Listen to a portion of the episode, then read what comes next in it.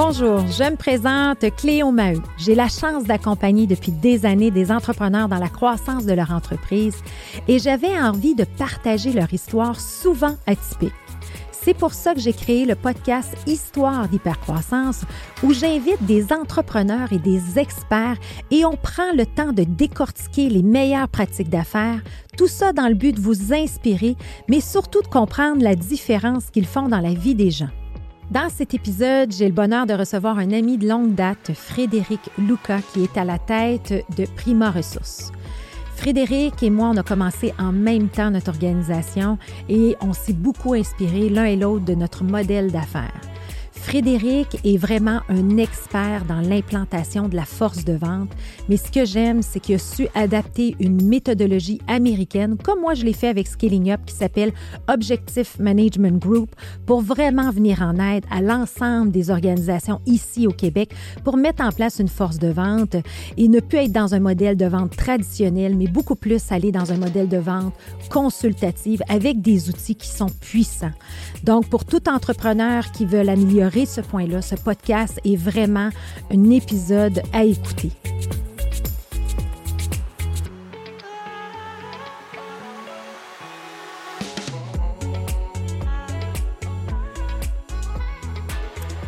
Frédéric Lucas de Primaire Ressources, bienvenue.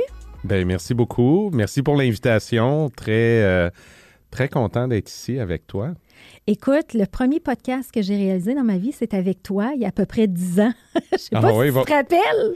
Non, je me rappelle pas. Il va falloir que tu me rafraîchisses la mémoire. Ouais. Tu avais commencé à faire des entrevues euh, sur ton site web où tu voulais t'enregistrer la voix, tout ça.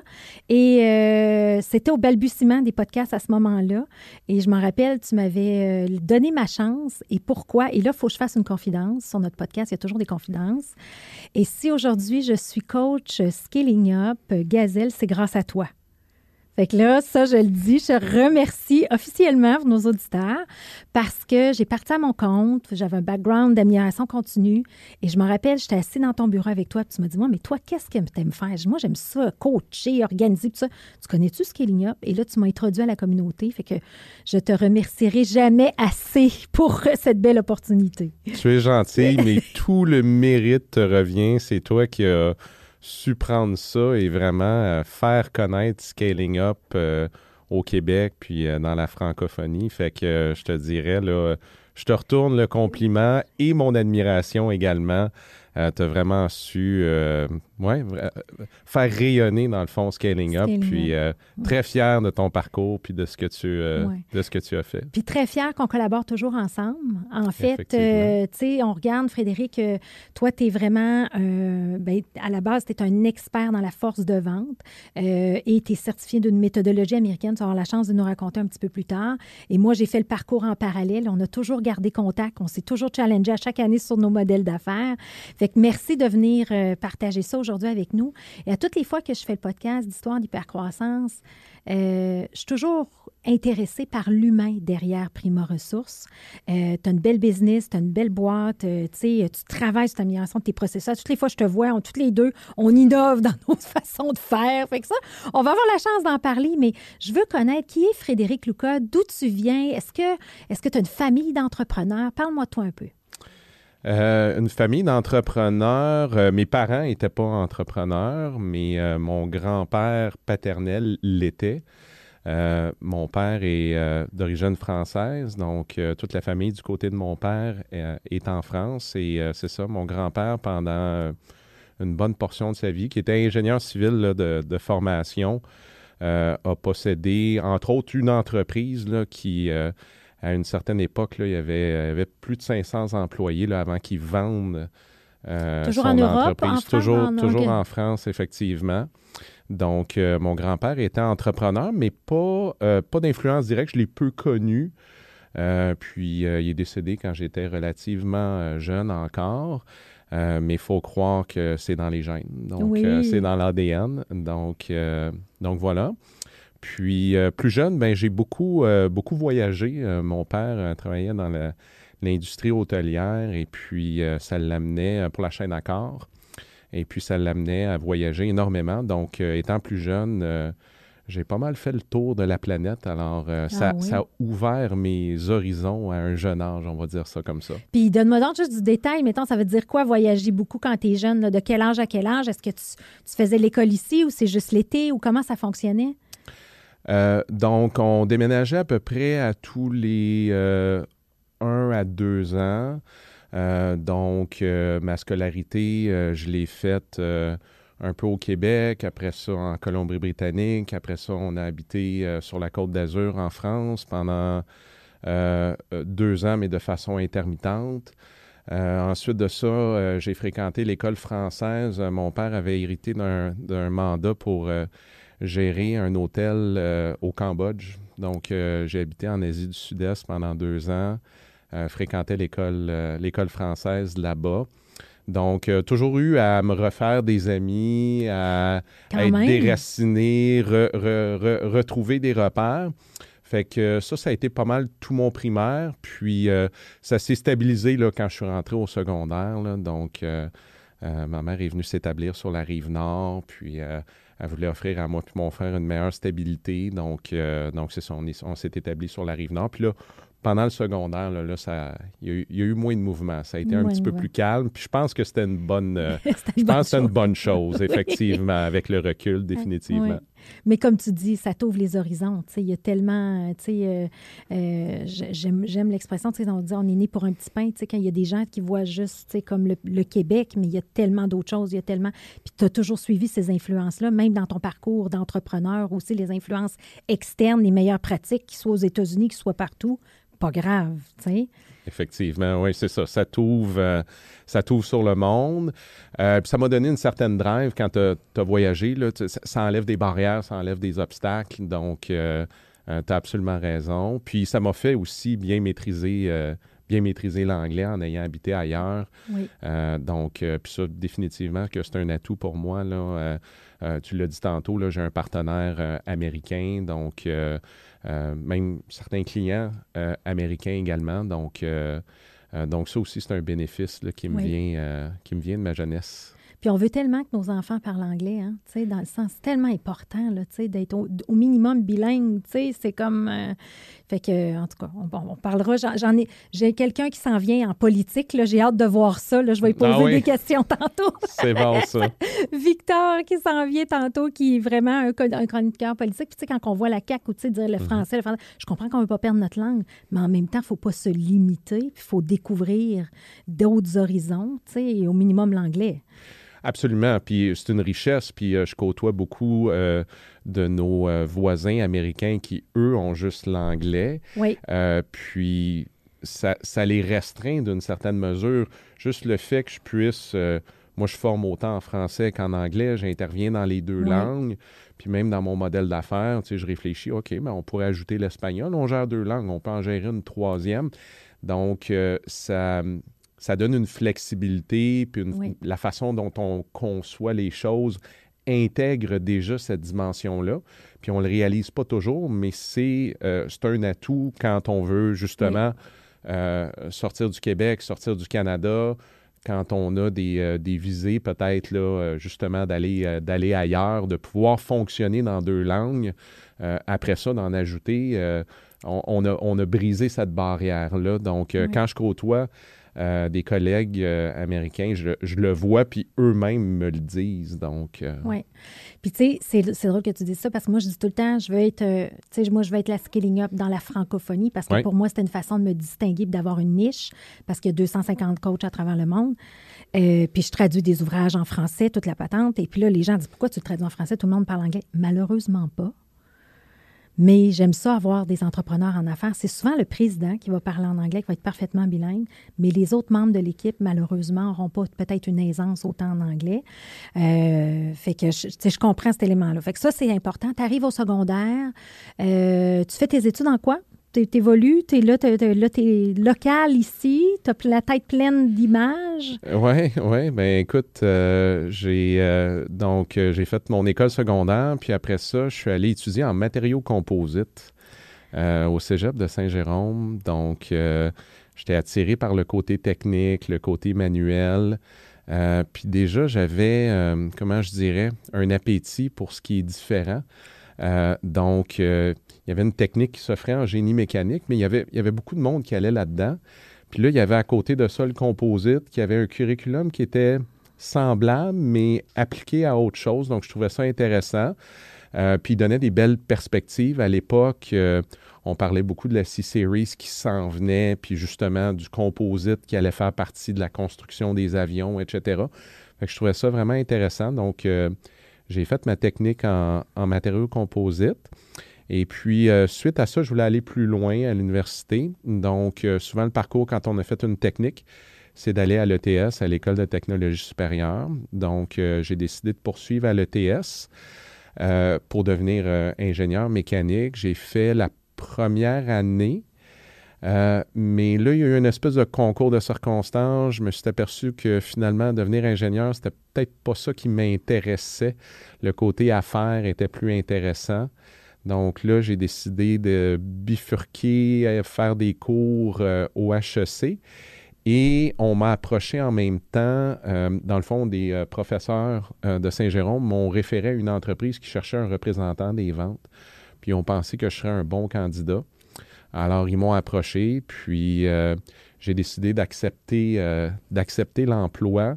Puis j'ai dit, oh, je vais continuer mes études à temps partiel, puis je vais faire, je voulais devenir CMA, puis faire un bac par cumul de certificats.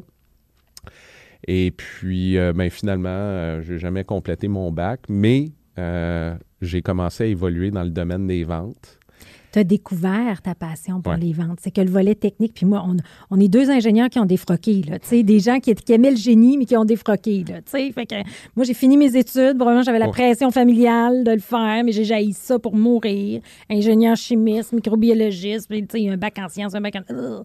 C'est pas moi du tout, du tout. Toi, tu es bon, tu t'es écouté plus rapidement, tu sais. Découvrir. Puis c'est ça qui est pas facile, hein. C'est pas facile à 20 ans non plus, 19, 20, 18, 20 ans, savoir qu'est-ce que tu veux faire dans la vie. Mais là, tu découvres découvre ce volet-là de dire, regarde, monde des affaires, monde de la business. C'est quoi tes étapes dans cette découverte-là? Ben, en toute franchise, il y a beaucoup de décisions dans ma jeune vie adulte qui ont été motivées par l'argent. Fait que le rôle de représentant, la dimension monétaire m'a vraiment attiré. Puis c'est un peu pour ça que j'ai dit oui, puis que j'ai embarqué. Euh, et euh, que j'ai embarqué là-dedans. Puis effectivement, ça m'a fait découvrir, euh, dans le fond, euh, fortuitement, là, euh, sans trop le savoir, tout cet univers-là au niveau, au niveau de la vente. Mais le moment où j'ai vraiment eu la piqûre pour la vente, c'est au moment où l'entreprise pour laquelle je travaillais a fait venir un formateur en vente. OK. Et j'avais toujours eu un intérêt pour, je vais dire l'enseignement, là, mais, mais communiquer du savoir aux autres. Je me souviens quand j'avais fait ma technique en matériaux composites. Euh, mon, euh, mon demi-frère Daniel, euh, il, était pompier à l'aéroport de, de, Mirabel, il l'est encore d'ailleurs. Et j'avais fait une présentation sur comment les matériaux composites évoluent en cas d'incendie. Il y en a beaucoup à l'intérieur d'un avion. J'avais fait cette présentation-là euh, qui était totalement euh, non requise. c'était vraiment par intérêt, parce que j'aimais ça, parce que j'aimais parler devant des gens, puis présenter. Puis c'était resté un peu en arrière, pas vraiment, euh, comment je dirais, exploité. Et là, quand je suis tombé dans les ventes, puis j'ai eu cette formation-là, je me souviens encore, c'était un déclic dans l'après-midi de la formation. J'ai fait, c'est ça que je veux faire. C'est vraiment ça que je veux faire. Euh, puis c'est là où ça a commencé. Je suis allé parler au formateur après. J'ai dit quel livre tu me recommandes? Et là, j'ai commencé à lire des livres. Là, j'ai vraiment là.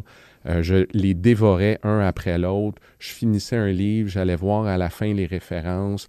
Ça me donnait mes prochains, euh, mes prochains titres à lire. Puis j'ai commencé vraiment à, je dirais, emmagasiner des connaissances par moi-même. Euh, sur le domaine de la vente puis sur le domaine du marketing. Fait que c'est là où ça c'est là où ça a commencé. Ça a commencé. Puis euh, là, tu as parti Prima Ressources en 2007. Oui. Fait que, fait que as-tu été représentant d'ici là, la lecture? Tu sais, qu'est-ce qui a fait le déclic d'un moment donné de se lancer en affaires? Parce que ça fait quand même un petit bout. Oui. Fait que quand j'ai eu cette formation-là, j'ai eu le déclic, puis ça a été une révélation dans cette formation-là sur euh, justement c'est quoi la vente, Puis à venir jusque-là, j'étais comme représentant.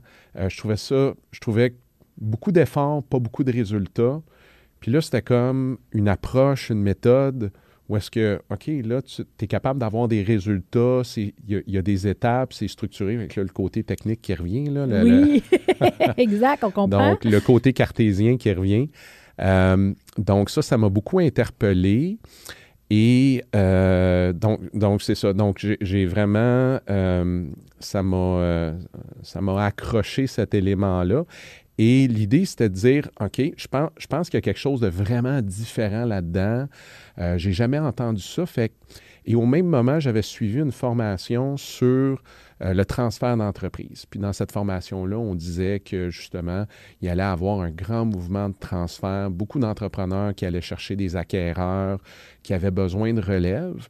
Et là, j'ai dit, ben, je vais chercher une compagnie à acheter et je vais prendre ces connaissances-là sur la vente et ça va être mon effet levier. Donc, je vais acquérir l'entreprise, je vais implanter ces connaissances-là, ce savoir-là, je vais amener le volet vente-marketing. C'est ça qui va me permettre de grossir les revenus, de rentabiliser mon acquisition. Euh, donc, ça, c'était le plan initial. Et euh, j'ai fait deux projets sérieux, je te dirais, là, de, regarder des entreprises, puis euh, de tenter des acquisitions. Mais là, j'ai découvert c'est quoi de faire une acquisition? Euh, disons qu'il y a eu un petit euh, reality check de ce côté-là, puis euh, j'ai compris ce que c'était, tu sais, comme entrepreneur, tu veux vendre ton entreprise, mais en même temps, il y a un attachement émotionnel, il y a souvent de la surévaluation, il y a des négociations. Bref, ces deux acquisitions-là se sont pas faites. D'ailleurs, une d'elles était avec, avec mon frère. Puis c'est là où j'ai dit, bon, là, dossier d'acquisition, là, on prend une pause de ça. Là, j'ai le goût de partir quelque chose puis d'avoir 100% le contrôle euh, sur, le, résultat. Et puis, euh, je me rappelle, j'avais été, euh, j'avais été dîner avec mon frère, puis là, j'avais dit à mon frère, là, je vais me partir une business de formation en vente.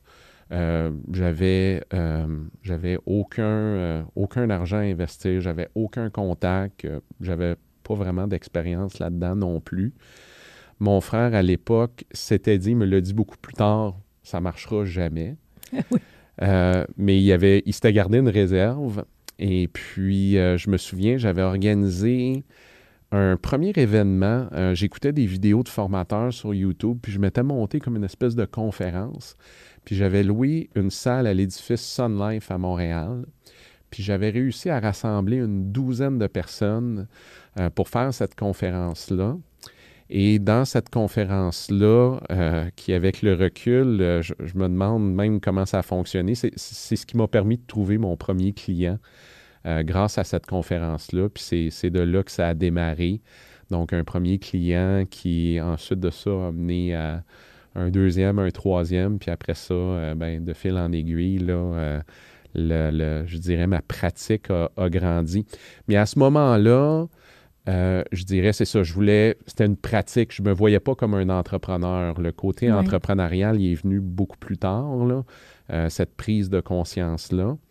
Euh, et en, 2008, donc quelques mois après avoir démarré, à travers mes lectures, je suis tombé sur, sur les gens de chez Objective Management Group, qui est le groupe américain auquel tu faisais référence tantôt. Et puis, euh, j'ai eu des conversations avec eux, puis là, j'ai décidé d'embarquer dans leur, euh, dans leur modèle, dans le fond. Tu étais le premier francophone aussi, non, de joindre le groupe? Euh? oui, j'étais le premier francophone et j'étais le plus jeune partenaire dans tout le, dans tout le réseau. Tu avais quel âge à ce moment-là? J'avais 24 ans, je pense. 24, OK. Moi, quand j'ai joint Gazelle, j'étais la plus jeune, une femme francophone. J'avais 31 à l'époque, ça fait 15 ans déjà. Mais euh, c'est ça. Fait que, tu sais, ça fait drôle, hein? Tu te sens comme un, encore une fois. mais je pense où on se ressemble, c'est qu'on voulait être différent. Fait que là, c'est sûr que tu es différent. Absolument. Puis euh, le fondateur, parle-nous un peu de OMG parce que c'est Dave Kirkland avec son livre, tu sais, de Baseline Selling. Fait que, tu sais, juste un peu, tu sais, je suis sûr qu'il y a des gens qui peuvent faire la référence. Parce que des fois, OMG ne le connaissent pas, mais ils vont connaître le livre. Oui, certainement. Euh, donc, euh, Dave a fondé Objective Management Group à la fin des années 90. Et lui était formateur pour une autre organisation, formateur en vente. Et le, point de départ, c'est que les entreprises investissaient en formation, en vente, mais ils voyaient bien que ces entreprises-là investissaient souvent sur des gens euh, qui ne pouvaient pas être formés, qui ne pouvaient pas être développés.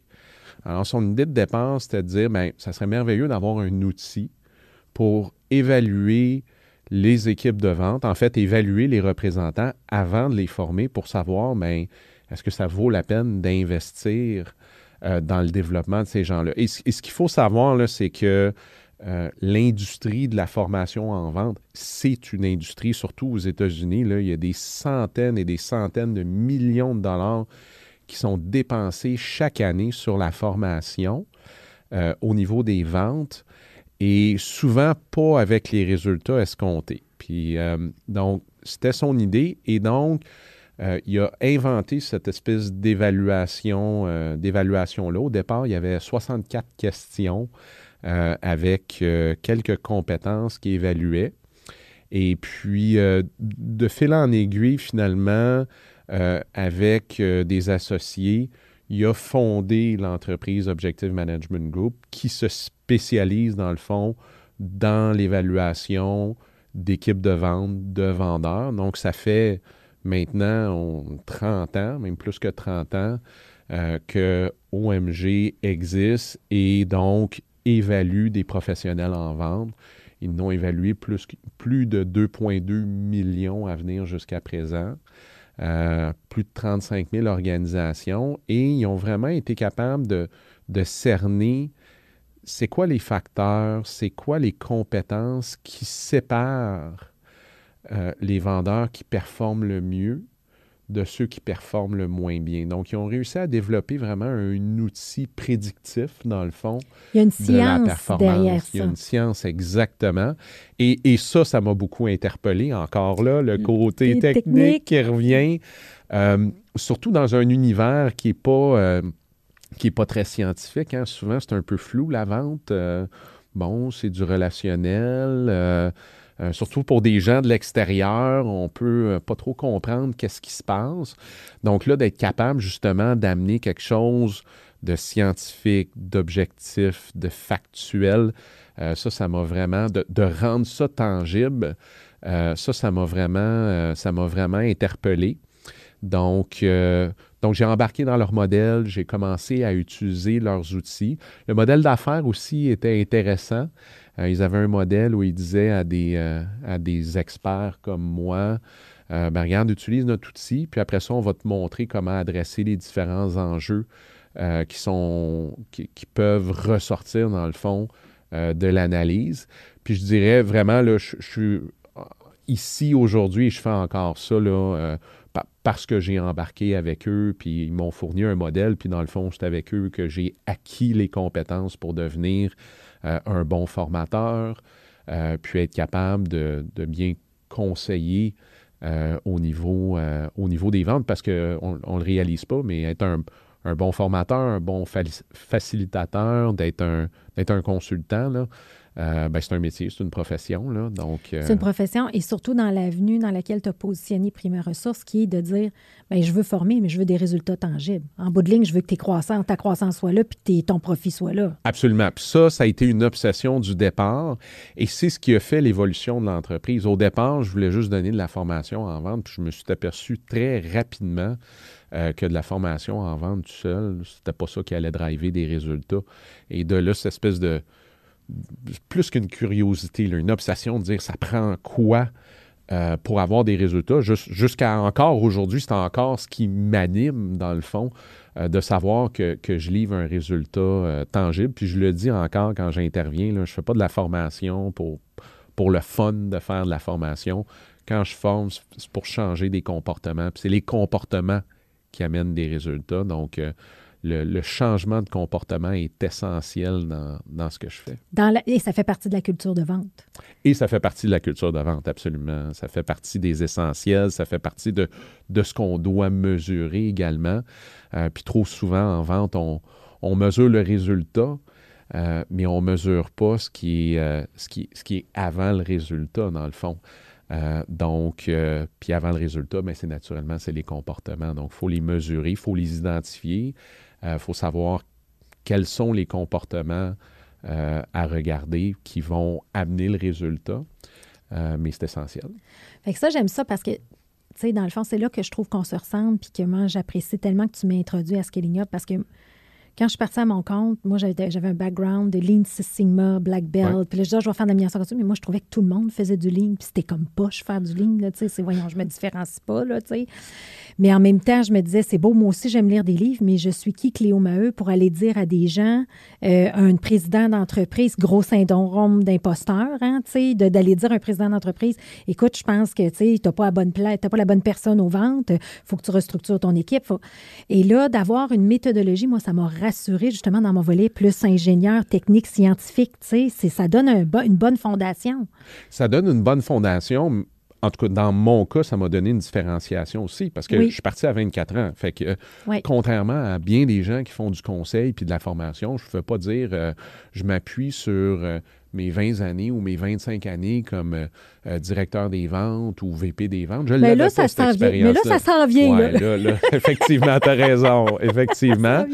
Euh, mais au départ, ce que j'avais, c'était, c'était un processus. Même affaire. Puis c'était mm. mon humilité aussi. C'était de dire, regarde, j'ai écouté du monde plus intelligent que moi.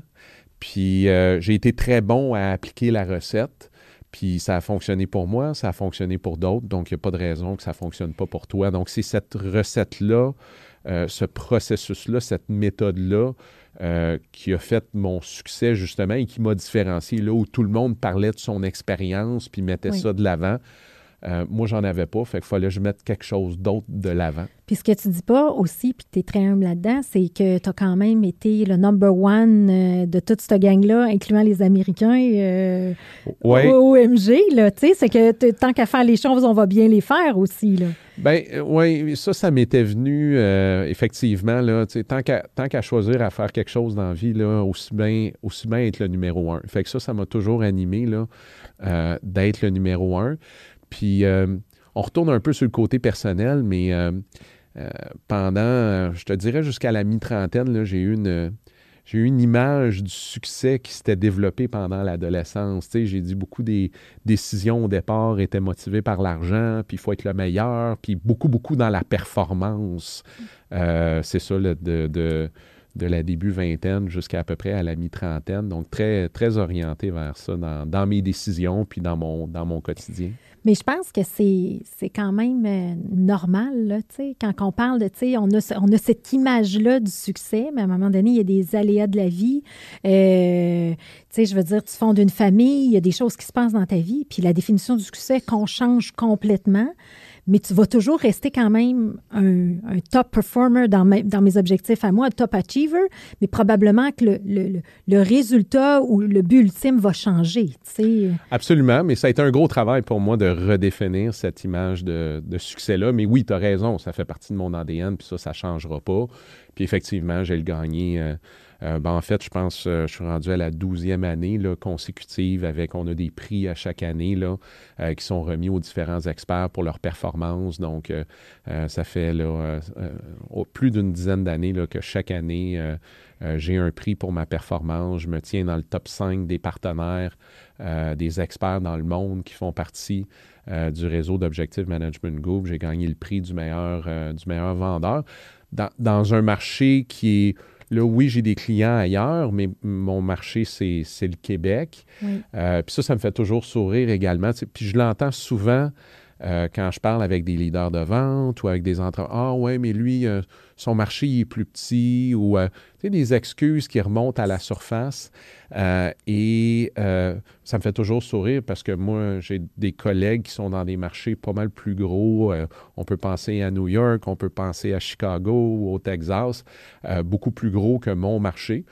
mais pourtant, je réussis à avoir une performance qui est, qui, est plus élevé que la leur. Donc, tu sais, il faut faire attention. C'est facile de tomber dans ces, euh, dans ces défaites-là, dans ces excuses-là, ouais, puis de commencer à rationaliser. Puis, euh, les excuses qui est probablement, euh, je dirais, le problème numéro un dans toutes les équipes de vente. Là. Puis c'est très, c'est problématique parce que c'est une, une, complaisance qui se met en place. Puis la complaisance, bien, c'est l'ennemi numéro un du succès. Donc, donc jamais eu cette mentalité-là de trouver des défaites toujours pris responsabilité, toujours eu beaucoup d'humilité. D'ailleurs, j'ai eu un entretien avec Dave la semaine dernière. Euh, puis il m'introduisait, puis il disait que dans toute sa carrière, j'étais la personne la plus coachable qu'il avait jamais rencontrée. Et euh, j'ai toujours eu ça, cette espèce d'ouverture. Je me rappelle, euh, Dave m'a coaché pendant longtemps. Écoute, j'enregistrais nos appels de coaching, je les faisais transcrire et j'étudiais la transcription après pour vraiment absorber l'information.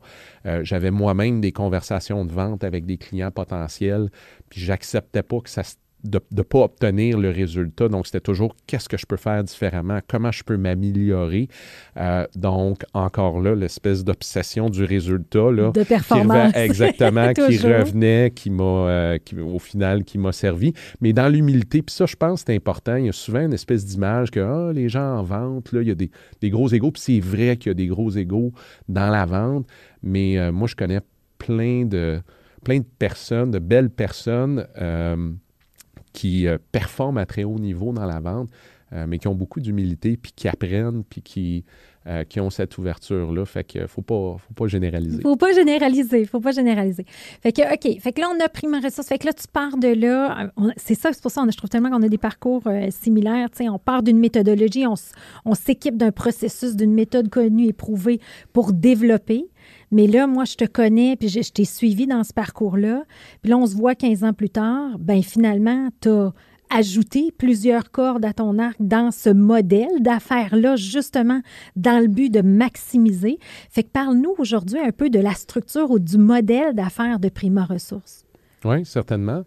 Euh, ben, au niveau du modèle d'affaires, euh, ben, on a notre clientèle qui sont des entreprises principalement dans, le secteur, euh, dans le secteur B2B. Et dans ce modèle-là, on a, on a trois leviers, dans le fond, sur lesquels on travaille. le premier levier qui est celui des individus, donc que ce soit au niveau du développement des, des compétences, donc amener les équipes de vente à maîtriser les, compétences qui vont assurer leur, euh, leur succès. Puis c'est pas juste les compétences tactiques, pas juste au niveau du savoir-faire. Puis ça, c'est, un des défauts justement de la formation en vente. C'est trop sur le, comment. Comment prospecter, comment vendre, comment qualifier, comment conclure. Mais, mais c'est pas parce que tu sais comment qu'il va avoir une exécution en arrière. Donc, c'est de comprendre aussi du côté conceptuel, c'est quoi les croyances, euh, c'est quoi les éléments, euh, plus le soft skill, hein, on dit souvent la vente, c'est du soft skill. Donc, c'est quoi le soft skill en arrière qui va assurer cette exécution-là? Et euh, est-ce que les ingrédients au niveau de la motivation sont présents? Puis ça, c'est un autre élément important. Puis ça aussi, ça m'a connecté avec le modèle OMG. Puis j'ouvre une parenthèse l'aspect de la détermination, l'aspect de l'engagement. Ça, c'est toujours une croyance profonde que j'ai eue que euh, si tu vas avoir du succès puis performer, c'est pas une question d'intelligence, c'est vraiment une question de détermination puis d'ambition. L'engagement, es-tu prêt à faire ce qui doit être fait, tout ce qui doit être fait? Es-tu prêt à faire ce que les autres font pas pour y arriver? Puis ça, ça a souvent été dans ma réflexion pour devenir le meilleur dans ce que je fais, de dire, OK, c'est quoi que les autres font pas? De me questionner là-dessus, puis de dire, parfait, il y a ça, il y a ça, il y a ça, je vais, je vais mettre ça de l'avant. Je donnais l'exemple tantôt d'enregistrer des appels de coaching puis de les transcrire. Tu sais, je pense pas qu'il y a beaucoup de monde qui font ça. Ouais, exact, exact. donc, euh, donc, cet élément-là de détermination. Donc, euh, dans le modèle euh, sur les individus, on travaille donc toutes ces composantes-là pour assurer justement le résultat. On travaille naturellement sur tout le, volet recrutement, aller acquérir le talent. si on parle de croissance des ventes, comment on fait croître une organisation des ventes? Bien, un, c'est en ayant des gens performants dans les ventes, qui est souvent le problème numéro un. Euh, puis après ça, ben, c'est en ajoutant d'autres personnes performantes. Puis après ça, dans l'individu, il y a aussi tout le volet de la gestion euh, des ventes. Euh, c'est pas juste de travailler avec l'équipe, euh, ça, prend, euh, ça prend un coach pour cette équipe-là, quelqu'un qui va coacher l'équipe, qui va la motiver, euh, qui va gérer la performance. donc ça, c'est le premier levier. Le deuxième levier, c'est vraiment sur les processus. Donc, d'avoir un processus de vente, des étapes, c'est structuré, c'est pas de l'improvisation de la, vente. Je sais que dans Scaling Up, il y a cette analogie-là là, de quand tu écoutes du jazz, là, ça a l'air très improvisé, mais il y a énormément de structure en arrière. Euh, ben, c'est le même principe au niveau de la vente. Le rythme euh, d'exécution doit être là. Exactement. Donc, ça peut avoir l'air improvisé, euh, mais c'est très structuré en arrière. Donc, d'avoir un processus, des étapes, ça amène l'objectivité aussi à l'intérieur de ça, puis ça permet d'avoir euh, une, performance en vente qu'on peut répliquer par la suite, euh, puis qui, qui, devient pérenne dans le temps aussi. Euh, puis le dernier volet, volet qui est un, volet qu'on a ajouté, je te dirais, plus récemment, qui est la technologie. On s'en sort pas.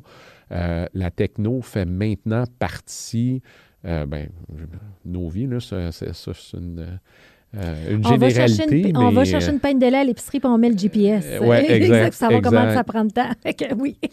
Donc, la technologie devient une espèce de, de, de moyen de faire vivre justement euh, les processus qu'on vient développer, puis d'avoir un impact sur les résultats. Fait que c'est les trois leviers autour desquels on travaille dans notre modèle là, pour, pour livrer, dans le fond, le résultat qui est d'amener euh, les entreprises avec lesquelles on travaille à vendre mieux, à avoir une performance en vente euh, qui est plus prévisible, plus fiable, euh, puis plus facilement réplicable que leurs concurrents, que leur marché. C'est comme ça qu'on bâtit, dans le fond, un avantage, qu'on a un edge, dans le fond, du point de vue vente, du point de vue de la commercialisation par rapport à son marché. Fait que là, on comprend bien la structure de Prima. Puis là, moi, je vais aller dans le concret. Parce que là, j'ai plein d'entrepreneurs. Puis là, là, je veux qu'on parle des erreurs les plus communes dans la mise en place d'une force de vente. OK? Fait que là, le premier élément, de prendre ton meilleur vendeur pour le mettre gestionnaire des ventes. C'est-tu bon, c'est pas bon? Euh, je dirais, c'est clairement une des premières erreurs. Euh, ça peut être une bonne idée comme ça peut être la pire idée. Ce qu'il faut réaliser, c'est que les compétences qui font qu'un vendeur est bon sont pas les mêmes que des compétences en gestion des ventes. Un bon vendeur, qu'est-ce qu'il fait? Il chasse des opportunités, euh, il est capable de, poser des questions, il a une bonne écoute, il est capable de qualifier, il est capable de conclure. Et ce qu'il faut savoir, c'est que la vente, euh, je dis souvent, c'est un sport très individuel. Tu es, dans la performance individuelle. Devenir gestionnaire, j'ai dit tantôt, c'est coacher, motiver l'équipe, c'est tenir l'équipe imputable, c'est d'amener les autres à avoir du succès.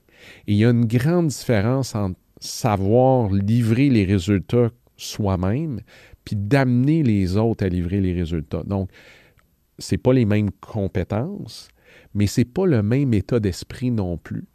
Et moi-même, je l'ai vécu dans mon parcours. Je me rappelle quand mon équipe a commencé à grandir, parce qu'au départ, c'était moi. Donc, dans la performance individuelle, autant dans le côté conseil que dans le côté vente. Et là, l'équipe s'est mise à grandir, puis c'est là où il y a eu une transition là, de dire Oh, ben, je suis peut-être un entrepreneur, puis bon, qu'est-ce qui se passe à ce niveau-là? Mais je suis aussi un gestionnaire. Et je te dirais, ça m'a pris euh, un bon deux ans, euh, je dirais même trois ans à faire cette transition-là au niveau de l'état d'esprit. Puis c'est pas parce que je savais pas gérer, je donnais des formations sur comment coacher, motiver. Fait que le, savoir, je, le connaissais sur, le bout de mes doigts, mais pour changer les croyances, pour changer l'état d'esprit, ça s'est pas fait du jour au lendemain. Fait que c'est utopique de penser que je vais prendre mon vendeur, je vais le rentrer gestionnaire, je vais le, euh, mettre en gestionnaire du jour au lendemain, puis il va se mettre à performer. C'est pas vrai que ça va arriver. Et ça, ça crée toutes sortes de problèmes. Souvent, euh, le gestionnaire est mal outillé, puis là, ce qu'on a, c'est pas un gestionnaire, c'est un super vendeur avec une équipe de support. Ce que ça fait, c'est que ça crée un risque caché pour l'entreprise. Euh, si jamais il arrive quelque chose à notre gestionnaire, bien, toutes les ventes sont en péril à cause de ça. Puis on vient limiter aussi sa croissance parce que là, dans le fond, on, a un individu qui devient un peu le goulot d'étranglement au, niveau, euh, au niveau des ventes. Donc, ça peut être une bonne idée. Il euh, faut s'assurer naturellement que c'est compatible avec les objectifs de la personne. Puis après ça, il faut bien l'outiller, bien la développer. Puis il faut s'assurer aussi que ce vendeur-là comprenne c'est quoi d'être gestionnaire Trop de vendeurs veulent devenir gestionnaires pour les mauvaises raisons, euh, veulent devenir gestionnaires pour être reconnus. Ben, je m'excuse, comme gestionnaire des ventes, tu as encore moins de reconnaissance que quand tu es dans les ventes. C'est pas une bonne motivation. Closer un deal, tu sais, du siècle. Exact, exact, exact. Ça, là, là, tu l'as, la reconnaissance, la direction, puis tout le kit. Euh, comme gestionnaire, euh, quand ça va mal, tu n'en as pas de reconnaissance. Euh, donc, donc, souvent, c'est de bien faire comprendre c'est quoi le rôle d'un gestionnaire. souvent, c'est le seul cheminement de carrière qu'on offre. Donc là, on a l'impression que si on va avancer, il faut devenir gestionnaire. Donc ça, c'est toutes des mauvaises raisons, je te dirais, pour aller vers, vers un rôle de gestion. Puis on peut faire une analogie avec le sport aussi. Ce n'est pas, le, pas le meilleur joueur qui va devenir le meilleur coach nécessairement. Donc, par contre, par contre, et c'est ce qui est difficile euh, pour trouver des bons gestionnaires de vente, c'est que tu ne peux pas avoir un gestionnaire qui ne maîtrise pas la vente. Parce que là, il ne sera pas en mesure d'aider l'équipe de vente à débloquer une opportunité qui est, euh, euh, qui, est arrêtée, qui est freinée dans l'entonnoir de vente ou à dénouer, dans le fond, une espèce d'impasse avec un client potentiel si tu n'as pas les compétences en vente ça, j'ai vu l'évolution. Je pense avec toi, justement, que j'avais appris cette terminologie-là. Mais tu sais, c'est l'évolution aujourd'hui du vendeur pur et dur, comme on, comme on peut l'imaginer. J'imagine le vendeur de char, là, tu sais, là, qu'on peut en tête. Aujourd'hui, comme on a, quand tu es dans du B2B, il y a des entreprises qui ont des niches. Et euh, le vendeur doit faire de la vente consultative. Il doit connaître son sujet pour être capable d'être intéressé, l'autre aussi. Fait qu'il y a cette notion-là aussi là, que tu as comme euh, touché un peu, mais j'aimerais que tu me parles de l'évolution de, de, la façon de vendre aussi. Oui, absolument. Donc, la vente consultative, c'est pas quelque chose de nouveau. Euh, ça existe depuis les années 70. Par contre, avec toutes les transformations qu'on a connues dans la dernière décennie dans la, façon dont les humains achètent? Euh, c'est devenu de plus en plus nécessaire de migrer vers la vente consultative. Et on, le voit dans les données.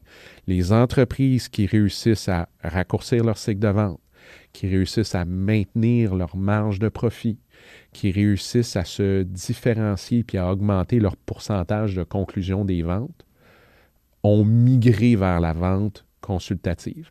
Et je vais mettre la vente consultative en opposition avec la vente plus transactionnelle, justement l'image qu'on a là, du, euh, du vendeur là, qui va closer sa vente. Ça, c'est une vente plus transactionnelle. Et là, le mouvement, c'est que tout ce qui est transactionnel au niveau de la vente euh, s'en va euh, sur la technologie. Donc, toutes les ventes transactionnelles vont se faire en ligne. Euh, là, on voit émerger de plus en plus tout ce qui est euh, le conversational selling. Donc, c'est de la vente, mais via des chats ou euh, des applications de messagerie ou des textos. on le vit d'ailleurs si on, si, on, voyage, par exemple, aux États-Unis. Quand on atterrit, notre compagnie de téléphone nous envoie un texto pour savoir si on veut un, un, plan de données pour pour les États-Unis, par exemple, ou l'Europe. Euh, si on se rappelle, il y a une dizaine, quinzaine d'années de ça, il fallait appeler au service à la clientèle, interagir avec un humain. Ça, c'est un parfait exemple d'une vente qui est transactionnelle. Donc là, c'est la technologie qui gère ça. Donc là, le défi pour les entreprises euh, en B2C, mais aussi en B2B, c'est de dire comment j'amène mes ventes transactionnelles sur la technologie. Donc, comment je, fais vivre une expérience de conversation, mais en arrière, on s'entend, il y a de l'automatisation, il y a... Euh, et mes vendeurs, ce que je veux, mon équipe des ventes, je veux qu'ils focus sur la portion de, la vente qui est consultative, qui, elle, ne peut pas euh, se faire de façon automatique. Donc, euh, on a beaucoup parlé, là, est-ce que c'est la fin des vendeurs? Il n'y aura plus de vendeurs dans les dernières années. Euh, la réalité, c'est que les gens en vente ont encore un, bel avenir, à condition qu'ils fassent cette migration-là vers une approche qui est plus consultative. Puis l'autre élément, c'est, je l'ai dit tantôt, euh, la façon d'acheter a changé. Et les clients, sont, clients potentiels sont beaucoup plus informés, beaucoup plus éduqués. Donc, de simplement être connaissant, de bien connaître son produit, c'est plus suffisant en vente parce que ça n'ajoute pas de valeur. Euh, moi, je suis capable d'aller en ligne, je suis capable de m'éduquer. Souvent, le client en connaît plus que le représentant ou le vendeur. Je suis sûr que tout le mm. monde qui nous écoute a déjà vécu cette expérience-là d'en connaître plus que la personne, euh, que, le vendeur à qui il s'adressait. Donc, euh, c'est plus une façon dans l'interaction d'ajouter de la valeur. Donc, la façon pour un professionnel en vente d'ajouter de la valeur maintenant, c'est par la portion consultative. C'est en posant des questions, beaucoup de questions, des bonnes questions, puis d'amener le client potentiel à dire Hey, il n'y a personne qui m'a demandé ça ou Ah, tu me fais voir ça différemment. Souvent, le client va arriver avec déjà sa solution. J'ai ce besoin-là, je veux ça. Un bon vendeur, il va être capable de faire prendre un pas de recul puis faire réaliser qu'il y a euh, un espace, euh, qu'il y a un fossé entre ce que le client potentiel perçoit qu'il a besoin, puis réellement ce qui va amener le résultat, ce qui va amener euh, l'impact qui est recherché. Puis à travers ça, naturellement, à travers ce processus-là, qui passe par des questions, qui passe par l'art de la conversation, ni plus ni moins, euh, le vendeur réussit à se différencier, réussit à établir une relation beaucoup plus rapidement que, je dirais, la façon traditionnelle d'établir une relation, euh, réussir à bâtir de la crédibilité puis à obtenir la confiance du client potentiel. Puis le grand problème avec la vente, c'est que les vrais pros de la vente, là, on ne les voit pas comme des vendeurs. Euh, ceux qu'on voit comme des vendeurs, c'est ceux qui savent plus ou moins ce qu'ils font. Euh, les vrais pros, on les voit comme des conseillers, des gens de confiance, des experts. Donc, c'est là où on voit, dans le fond, quelqu'un qui maîtrise son art. C'est par la confiance qu'il réussit à établir. Puis je dis toujours euh, aux leaders des ventes, aux chefs avec qui je travaille, si vos clients voient votre équipe des ventes comme des vendeurs, vos vendeurs n'ont pas la confiance euh, des, des, clients. Donc, ça, c'est la façon de le savoir, c'est de la façon de le Mais c'est une très bonne question, en fait. Autant, autant le président peut se poser cette question-là par rapport à son directeur des ventes, mais aussi le directeur des ventes par rapport à ses représentants, puis dire est-ce qu'ils sont en train? Moi, je le vois comme sais, pour moi, la vente consultative, ça devient aussi, ça revient à un humain qui parle à un humain. sais, on ne dit pas le B2B, le B2C, mais le human to human. sais, en bout de ligne, c'est ça. C'est ce que je suis capable d'avoir une relation avec toi, d'être vraiment curieux de, de, de toi, d'apprendre à te connaître et de vraiment répondre à ton besoin. Puis si je suis l'expert, puis je connais de quoi je parle, je vais être capable de réellement t'aider. Puis je te bullshitterai pas, puis je te dirai pas des choses que, qui sont pas nécessaires, etc. Alors, fait que ça, fait que ça, ça c'est une bonne question à poser. Ce serait quoi les autres questions? Parce que j'aime, tu sais, tu, maîtrises tellement, tu sais, le sujet de la force de vente. Je me mets dans la peau des entrepreneurs, de nos auditeurs. C'est quoi les questions qu'ils doivent se poser si ils sentent qu'ils n'ont pas les croissances qu'ils veulent, la croissance qu'ils veulent, qu'ils n'ont pas le profit qu'ils veulent, puis qu'ils questionnent un peu leur force de vente? Euh, il y a plusieurs questions. Euh, il y a plusieurs questions. La, première, je dirais, c'est euh, ben, justement de, au lieu de demander à sa force de vente ou à ses vendeurs puis comment ça va? Comment ça a été ta rencontre avec un tel? Comment ça va avec tel client? La, réponse, là, elle ne sera jamais utile parce qu'un vendeur va toujours dire que c'est super, puis ça a bien été, puis tout va bien. Euh, donc, euh, on tourne un peu en rond avec cette question-là. Euh, ce que je recommande à la place, c'est de demander, ça a été quoi le résultat? Tu as été voir tel client la semaine dernière, ça a été quoi le résultat de ta rencontre? Puis on voit comment c'est, comment je dirais, comment c'est euh, implanté, le vendeur va quand même revenir en racontant l'histoire de ce qui s'est passé euh, dans la rencontre. Et euh, il ne faut pas se faire leurrer par ça. puis j'ai déjà des chefs d'entreprise qui m'ont dit Ah, quand je dis avec mes vendeurs, c'est comme des couleuvres, ils trouvent toujours des façons de. Et, et la raison, c'est qu'ils racontent l'histoire, ils embarquent dans l'histoire mais c'est de ne pas se laisser distraire par ça, par l'éditorial du représentant qui est un peu son interprétation de ce qui s'est passé. Mais ça, c'est subjectif. Quand on demande à un vendeur, non, non, dis-moi sur quoi s'est terminé ta rencontre, ça a été quoi le résultat, là, on va, on va commencer à avoir quelque chose de plus objectif, plus factuel, puis une meilleure lecture de la situation également euh, au niveau des ventes. Donc ça, ça serait euh, ma première question euh, au niveau de, au niveau de l'équipe des ventes pour commencer à changer la dynamique. Euh, au niveau du gestionnaire, ma question, ça serait, euh, puis, il y en a plusieurs, mais ça serait qui va le mieux dans l'équipe dans la dernière semaine ou dans le dernier mois, puis pourquoi? puis qui va le moins bien dans l'équipe, pourquoi, puis c'est quoi le plan d'action?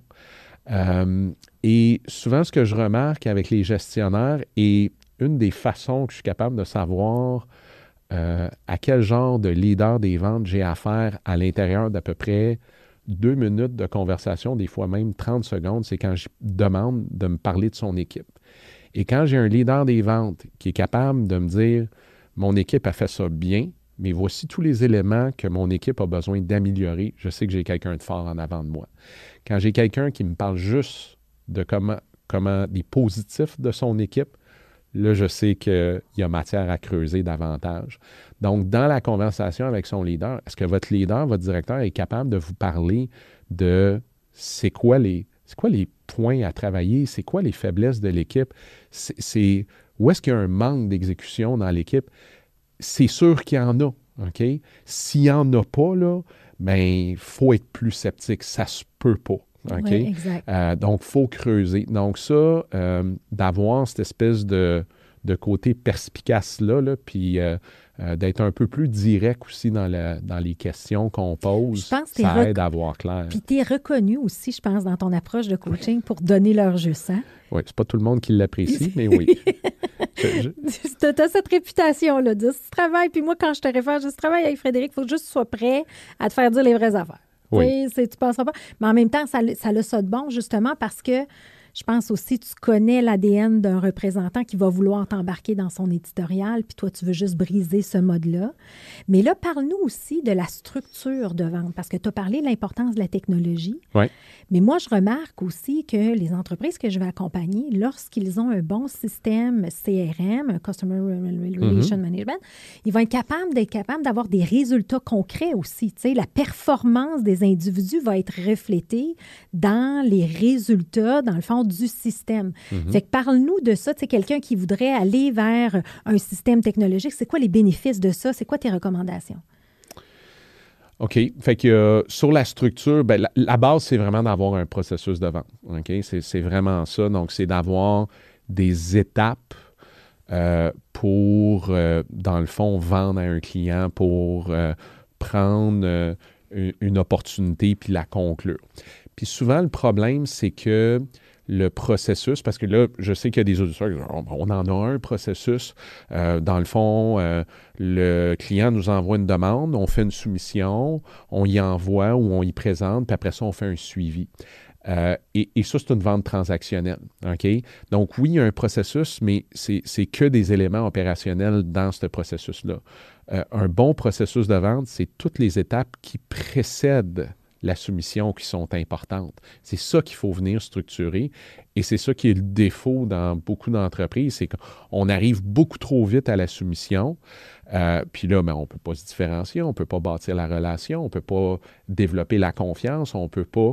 Puis là, on devient comme tous les autres, puis là, ça devient une question de prix. OK? Donc, c'est d'établir c'est quoi ces étapes-là, d'avoir donc des critères aussi à l'intérieur de chacune de ces étapes-là. Et après ça, une fois qu'on a bâti ce processus de vente-là, il faut l'optimiser. Mais c'est ça qui doit être dans le CRM. Euh, et euh, pour les entreprises qui ont un CRM, souvent, euh, c'est difficile d'avoir des bonnes prévisions de vente. C'est d'ailleurs un des problèmes fréquents au niveau de l'équipe de vente, c'est qu'on est capable d'avoir des des bons forecasts, des bonnes prévisions. Et c'est directement lié au CRM. Euh, et c'est directement lié au fait que, ben, dans le CRM, on demande aux représentants, c'est quoi la date estimée de conclusion? Ben, guess what? Tous les vendeurs pensent que ça va conclure plus vite que la réalité. Puis là, ça fait en sorte qu'on a un mur de revenus qui se déplace, puis que notre meilleur mois, c'est toujours le mois prochain. OK? Puis il y a un autre champ dans le CRM qui est l'étape ou le pourcentage estimé de conclusion un représentant va toujours surestimer ses chances euh, de conclure euh, ou va toujours penser qu'il est plus loin dans le processus qu'il ne l'est en réalité. Puis euh, le dernier champ qu'on a dans un CRM euh, au niveau des opportunités, c'est la valeur. Et le représentant va toujours sous-estimer la valeur. Et souvent, les gens sont surpris. Ah oui, sous-estimer. Oui, pensez-y. Quand vous rénovez votre salle de bain, allez-vous dire à votre entrepreneur c'est quoi votre budget réel? Ben non, vous allez vous garder un petit coussin de 20% Donc, généralement, les clients peuvent investir plus que le montant qu'ils donnent aux représentants qui posent la fameuse question du budget. Et donc, ça, ça fait en sorte que les prévisions de vente ne sont pas fiables et le, CRM et donc l'entonnoir des ventes qu'on a dans le CRM devrait être l'indicateur numéro un sur notre croissance de vente future, mais seul n'est pas à cause de ce que je viens d'écrire. La qualité des données n'est pas adéquate. Exactement. Donc là, en ayant un processus avec des critères objectifs, là, c'est plus le représentant qui décide du pourcentage ou de la date estimée de closing. Euh, c'est l'étape à laquelle on est rendu qui nous dit quand ça va conclure. Puis c'est les critères qui donnent le pourcentage. Donc, on vient amener de l'objectivité à l'intérieur de ça. Puis on vient de, structurer, veut, veut pas, son équipe des ventes. Parce qu'en ayant le processus dans le CRM, ben, on s'assure justement euh, qu'on vient faire adopter notre processus de vente, qui est souvent un enjeu, qu'on s'assure que notre équipe euh, suive, dans le fond, la démarche qui est optimale euh, pour être capable de prendre une opportunité puis de la conclure. Là, j'ai comme un flash. Oui. OK? Tu sais, quand la pandémie est arrivée, là, tous les présidents, là, ils ont dit Ah, j'ai fait un virage Team. OK?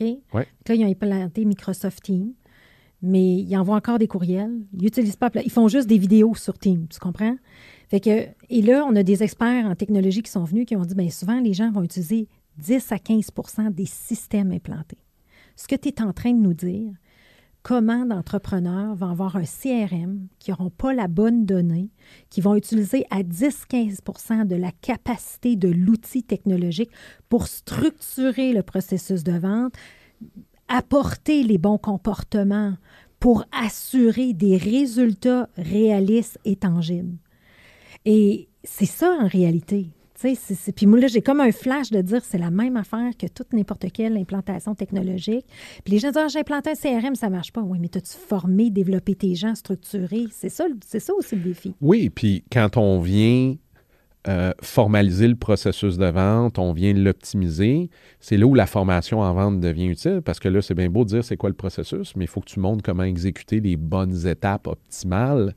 Euh, donc là, on revient aux trois leviers. On revient à mon obsession du résultat qui n'est pas juste sur la formation. Ça prend le processus en arrière, ça prend la techno pour le mettre, ça prend le gestionnaire qui va coacher aussi le représentant sur sur comment avoir la conversation en lien avec le processus de vente. Fait que c'est plein de morceaux qui s'imbriquent ensemble, puis qui créent un tout, puis qui fait en sorte qu'on a une exécution qui livre un résultat au bout de la ligne. Puis, as-tu euh, des exemples d'histoires à succès, justement, de transformation, tu sais, euh, euh, qui te viennent en tête, tu sais, puis de, voir, mettons, là, tu sais, où, où, ils sont partis, puis où ils sont arrivés, là, tu sais? Euh, oui, j'en ai, euh, écoute, j'en ai plein de ces, euh, ces histoires-là régulièrement d'entreprises, effectivement, où les ventes, les ventes sont stagnantes, il y a plus ou moins de structure. Puis je dirais, ce, que, ce qui interpelle aussi beaucoup les entrepreneurs avec qui je travaille, c'est ce côté cartésien-là. C'est ça qui les interpelle souvent quand ils discutent avec moi. Puis le feedback que j'ai régulièrement, c'est Hey, merci, tu as rendu la vente tangible pour moi. Avant, c'était flou. Là, c'est concret. Là, je comprends que c'est des étapes. Puis dans le fond, gérer, des ventes, c'est pas tellement différent que, de gérer mes opérations. Euh, on a fait un mandat en optimisation des opérations. Puis là, là, ils voient plein de, plein de parallèles, dans le fond, euh, plein de parallèles entre, euh, entre les deux. Euh, mais oui, des histoires de succès, définitivement, des histoires d'entreprises qui ont doublé, triplé leurs ventes grâce, à, grâce à ce que j'ai mis en place, grâce à la méthodologie de vente par le baseball. T'en parlais tantôt. oui, c'est Dave qui a écrit la méthode, mais je l'ai fait connaître au Québec. Puis là, c'est intéressant, là, ça fait assez longtemps que je fais ça que maintenant, j'ai des candidats euh, que mes clients reçoivent en entrevue qui ont été formés ailleurs sur la méthode. Donc là, je vois vraiment que ça se pollinise, on va dire ça comme ça. Ouais. ça quand on voit qu'on a un impact, hein, puis tu sais, dire qu'on a implanté ça. Fait que, OK, fait que dans le fond, tu sais, les histoires, oui, les résultats, fait que oui, le résultat des ventes tangibles va être là, mais en bout de ligne, c'est que ces entrepreneurs-là se retrouvent avec une meilleure compréhension de leur force de vente, une meilleure structure, un meilleur suivi, puis une meilleure contribution aussi probablement. Définitivement, une meilleure maîtrise des leviers pour, euh, pour la performance en vente, pour accélérer la performance en vente. Euh, c'est plus de l'improvisation. Euh, là, on sait c'est quoi nos leviers, qu'est-ce qu'on a besoin de faire. donc, on devient plus en maîtrise de ces, de ces éléments-là. OK. Fait que ça, j'aime ça. Fait que là, tu sais, tu nous amènes. Fait que là, quand on regarde overall, on a parlé beaucoup de l'humain comme tel. Ça part beaucoup de l'humain. Là, ce qu'il y a les compétences, tout ça. Euh, Moi, je m'en rappelle, tu m'avais fait passer le test d'OMG euh, quand j'avais commencé. Puis, tu sais, moi, je suis une coach, puis je suis généreuse, puis j'aime donner, puis puis tu m'avais vraiment dit, tu sais, la, notion de rapport, rapport à l'argent, tu sais, j'aimais pas parler de, ce, de ça. Puis tu m'avais dit, tu sais, les gens vont mettre, mets 100 dollars dans ta poche, tu te sens, tu sais, j'achetais des trucs. Mais tu sais, c'est plein de bons trucs comme ça que, tu sais, ça semble anodin, mais ça change tout ton mindset. Puis tu sais, je trouve que surtout dans le modèle d'affaires qu'on a, ben, à un moment donné, il faut que tu mettes ton chapeau de, de vente. Mais moi, j'ai jamais senti que j'ai vendu. J'ai toujours senti que je voulais donner la meilleure solution aux clients de bon cœur. Puis c'était de la vente consultative sans savoir le faire. Euh, mais c'est que je développe des relations avec mes clients extraordinaires. J'aime ça, mais en même temps, si j'ai plus rien à leur offrir, puis on a fait le tour, puis ils sont rendus à travailler avec Frédéric, c'est rendu avec Frédéric aussi. Tu sais, c'est pas, euh, c'est vraiment en fonction du besoin du client. That's là, tu sais, ça s'arrête là, là. Oui, puis tu sais, la majorité des vendeurs, puis là, on pourrait avoir une discussion sur l'intégrité, là. Euh, mais tu sais, la majorité des vendeurs ont ce, ont ce souci-là, mais des fois, euh, on, a cette bonne intention-là, mais on nuit à notre bonne intention malgré nous. Euh, on vient interférer, on vient, euh, je dis souvent aux représentants que je coach, arrêtez de penser à la place de votre client. Laissez, laissez votre client prendre la, décision.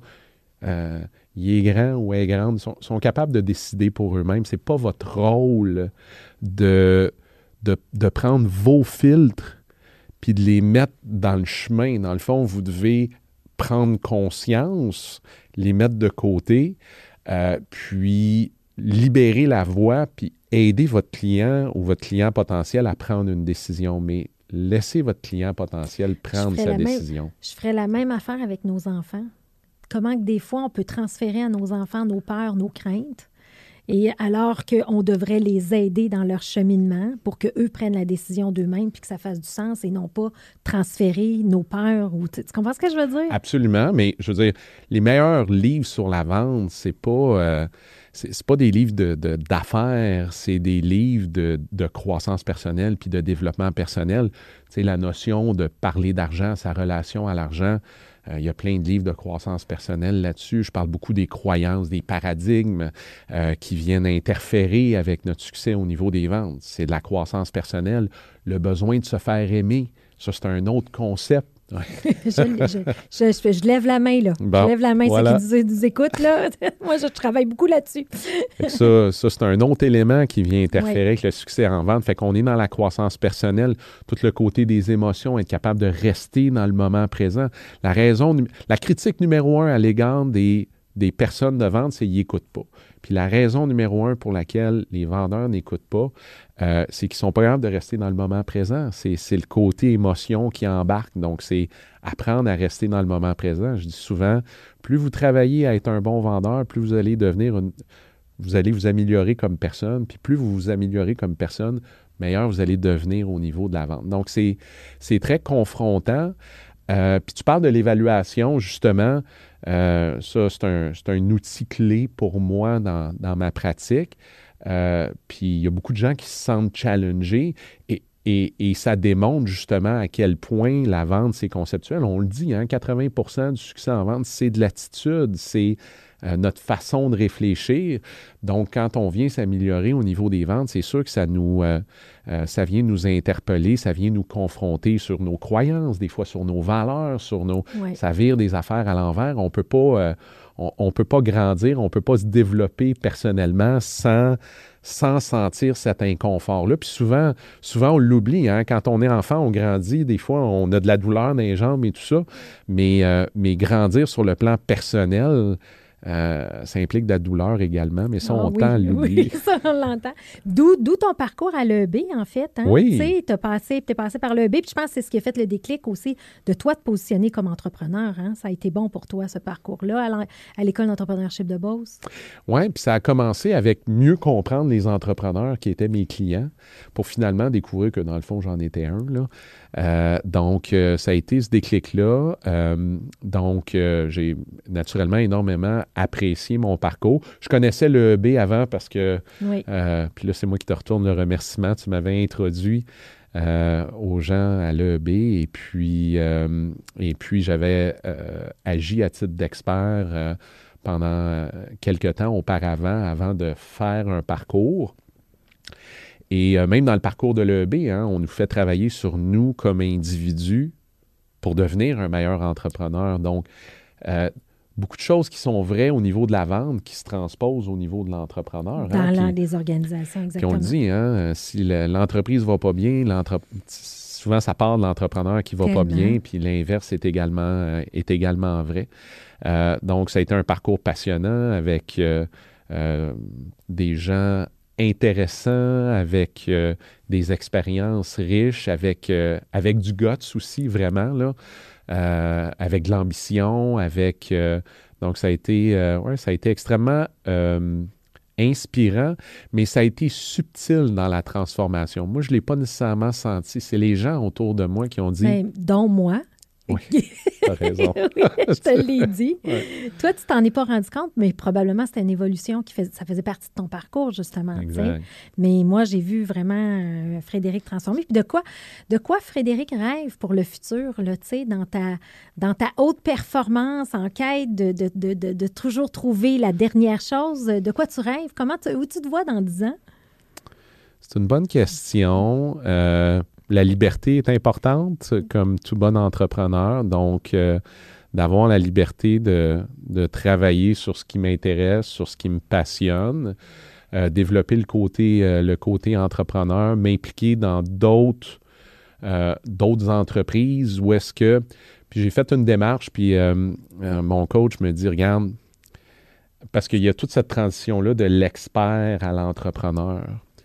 Euh, puis de faire cette migration-là. Puis euh, le coach avec qui je travaille, euh, puis, je donne beaucoup de coaching, mais j'en reçois aussi énormément. Il me dit Regarde, tu ne te défras jamais de ta posture d'expert, ça va tout le temps être là. Fait que c'est l'expert avec l'entrepreneur. Donc là, là-dedans, c'est de dire comment je peux m'impliquer dans d'autres projets d'affaires en dehors de Prima.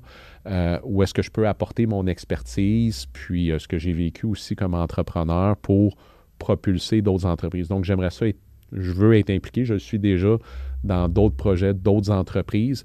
Euh, pas tant au niveau des opérations, mais c'est ça, plus à un niveau euh, de conseil, Parce que un maintenant, tu as, ton 20 ans derrière la cravate. Exact, exact, exact. Fait que ça, ça c'est un élément. Euh, mais je suis moins à propos de la destination et, plus à propos du chemin. Donc, je veux, je veux avoir du fun, puis je veux être heureux dans ce chemin-là. Et ça, c'est quelque chose qui m'est ressorti de l'EB. Puis j'ai fait des changements dans les dernières années. Euh, ma leçon numéro un de l'EB, c'est le matin, si tu rentres dans, ta business, puis tu te sens pas bien, là, ça marche pas. Fais des changements. Euh, puis à date, ça m'est arrivé deux fois que je suis rentré le matin, je dis non, ça marche pas. Puis j'ai fait des changements. Euh, fait que ça, ça va me rester pour tout le temps. Donc, donc je vais me sentir bien, je vais être heureux. j'admire les, les, livres que tu as adaptés, que tu as lancés. Euh, je pense que j'ai au moins un livre à l'intérieur de moi que je veux prendre le temps de, d'élaborer, de, pondre. exactement, exactement. Euh, puis euh, continuer à étendre mon rayonnement. j'aime beaucoup le marketing. Pour un gars de vente, je suis aussi passionné du volet marketing. Donc, il y a plein de trucs que j'ai le goût de faire aussi côté Prima avec ça. ensuite de ça, continuer à, à donner des conférences, mais en équilibre. Je suis un, drôle de drôle de dans le sens que j'adore présenter, donner des formations, mais j'ai aussi besoin de mon temps, euh, je dirais, euh, dans mon bureau, sans être en contact trop, trop à développer des contenus, développer. Donc ça, ça j'aime beaucoup ça. Fait que ça me prend à chaque semaine mon temps pour être capable de faire ça, d'avoir cette espèce d'équilibre-là. Cinq jours par semaine en prestation, là, ça, j'ai appris que c'est trop, puis euh, le verre finit par déborder à un moment donné. Ah, je suis à la même place que toi. Fait qu'un bel équilibre, mais tout en étant, puis toujours dans le but de contribuer, puis d'avoir un impact, hein, dans nos champs d'expertise respectifs. Euh, à la fin de la journée, c'est euh, on a beau se convaincre que c'est pas ça, mais oui, c'est de voir qu'on a fait la différence, c'est euh, de voir qu'on a eu un impact définitivement. Excellent. Écoute, euh, Frédéric, je te remercie énormément d'avoir participé à ce podcast. Ça fait déjà une heure. Ben ça oui, va euh, vite, c'est fou. On pourrait parler des heures. Alors, je te remercie infiniment de ton passage, de tous les bons conseils que tu nous as donnés. Et pour nos auditeurs, euh, il va y avoir des liens spécifiques au bas de chacune des épisodes pour vous permettre justement, si vous voulez connaître plus sur les profils, hein, les fameux tests qu'on peut faire de personnalité, tu vas nous aider là-dedans. Oui, euh, donc euh, si les gens veulent avoir accès, on a un guide sur les 21 compétences clés là, qui sont prédictives de la performance. Euh, on a aussi des guides sur les méthodologies de vente. Je vais euh, les rendre euh, disponibles. On a aussi beaucoup d'articles qu'on a écrits là, sur le côté transactionnel versus consultatif. Fait que je vais pouvoir partager plusieurs, plusieurs ressources. Ben, beaucoup de ressources gratuites aussi. Ton Oui. blog est intéressant. Tu as plus de sais, 500 articles blog, donc ça fait des années que tu fais ça. Fait que beaucoup. Fait que si vous avez été interpellé par euh, la mise en place d'une bonne force de vente, allez voir euh, tous ces outils-là. Donc, je te remercie beaucoup et euh, à une prochaine fois. Certainement, merci infiniment. Ça a été un plaisir.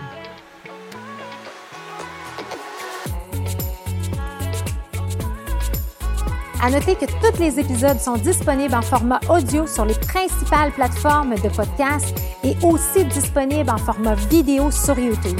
Si ce podcast vous a inspiré, sachez que vous pouvez retrouver tous les outils utilisés par ces entrepreneurs à travers une boîte à outils que j'ai cumulée au fil des années. Tout simplement vous rendre sur hypercroissance.com slash outils. Pour en savoir plus sur Hypercroissance, n'hésitez pas à nous suivre sur les réseaux sociaux. On partage une panoplie d'informations, d'articles, d'outils pour vous aider dans votre croissance sur les réseaux sociaux. Et si ce podcast vous a plu, ben, je vous invite à le partager avec quelqu'un à qui ça pourrait être utile. Merci et à bientôt.